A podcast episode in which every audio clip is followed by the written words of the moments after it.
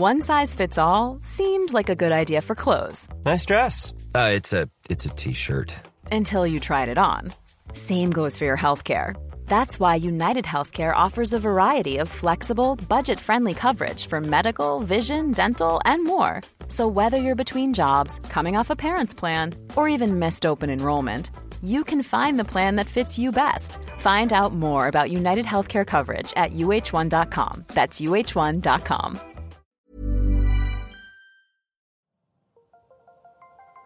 Las historias de ayer viven en nuestra memoria hoy. En nuestra memoria hoy.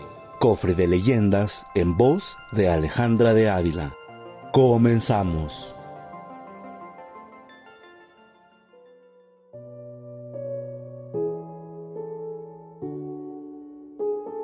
La mano en la reja.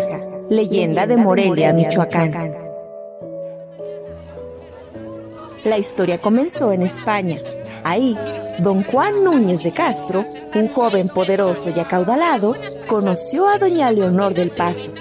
Desde el primer momento, los dos quedaron profundamente enamorados el uno del otro.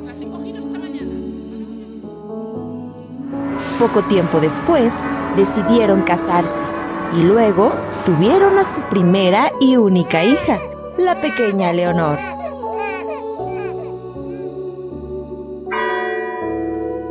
Sin embargo, para desgracia de la familia, doña Leonor murió una semana después de que la bebé naciera.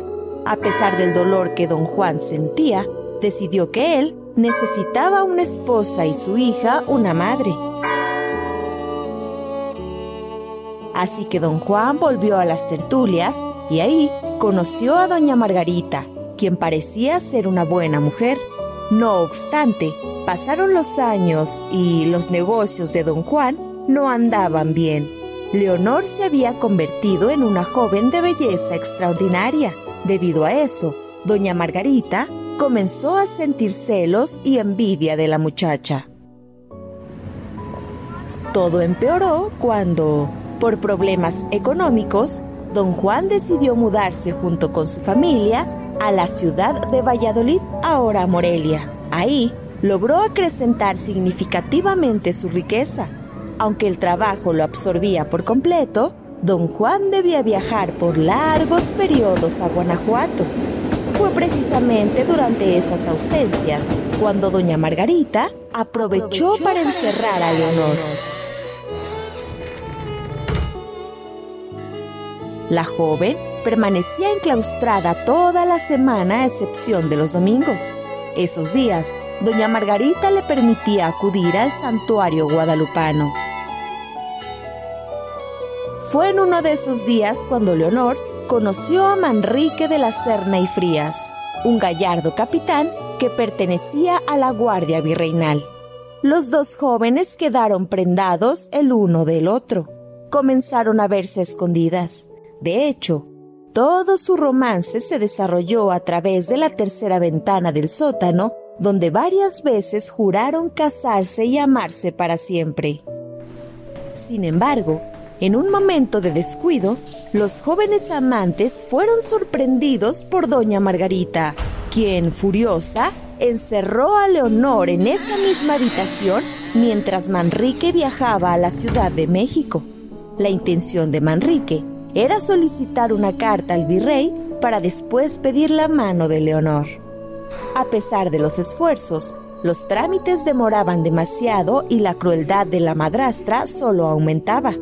Llegó un punto en el que prohibió a los sirvientes acercarse a Leonor para darle comida o agua. Esto causó que, en un momento de desesperación, Leonor rompiera uno de los maderos que daban al exterior. Desde ahí, Leonor pedía a quien pasara un poco de pan o agua. La gente comenzó a sospechar sobre el encierro de Leonor. Sin embargo, doña Margarita se dio cuenta y tapizó la ventana.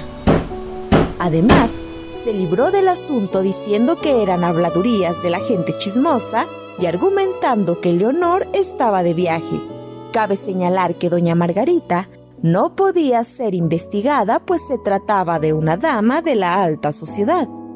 Después de algún tiempo, Por fin regresaron a Valladolid don Juan y don Manrique. Al encontrarse, el joven le extendió la carta para pedir la mano de Leonor a don Juan. Al mismo tiempo, doña Margarita trató de huir, sin embargo, fue detenida. Entonces, una de las sirvientas se dirigió aterrorizada hacia los dos varones para pedirles ayuda. Se trataba de Leonor, quien continuaba encerrada en el sótano. De inmediato bajaron. No obstante, Leonor, yacía, muerta. La imagen fue desgarradora. Leonor estaba sucia, con un aspecto cadavérico que se había llevado consigo su inigualable belleza. Los dos hombres estaban devastados, aunque, aún así, decidieron que se llevara a cabo la boda. Leonor y Manrique se casaron en el lugar que los había unido, el santuario guadalupano. Después, velaron a Leonor a los pies de la tercera ventana del sótano y al día siguiente, el joven Manrique llevó el cuerpo de su amada al último árbol de la calzada y ahí la enterró. Contrario a lo que pudiera pensarse, la historia no terminó ahí. De hecho, algunas personas han asegurado que después de las ocho y media de la noche es posible ver una mano cadavérica que sale de la tercera ventana del sótano. Esta aparición es acompañada de una voz que dice con voz desgarradora, un poco de agua o un estoy muriendo.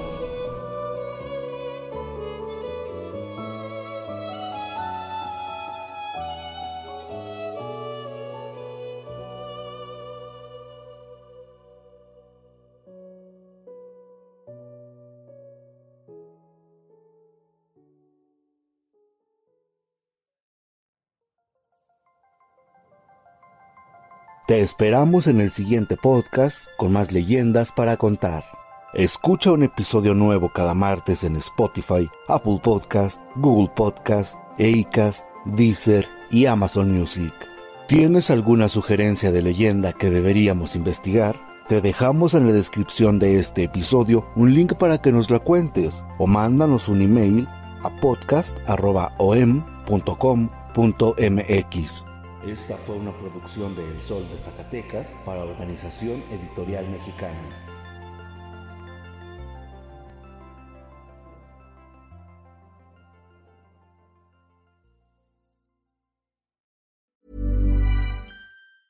Mom deserves the best, and there's no better place to shop for Mother's Day than Whole Foods Market. They're your destination for unbeatable savings, from premium gifts to show-stopping flowers and irresistible desserts. Start by saving 33% with Prime on all body care and candles. Then get a 15-stem bunch of tulips for just $9.99 each with Prime. Round out Mom's menu with festive rosé, irresistible berry chantilly cake, and more special treats. Come celebrate Mother's Day at Whole Foods Market.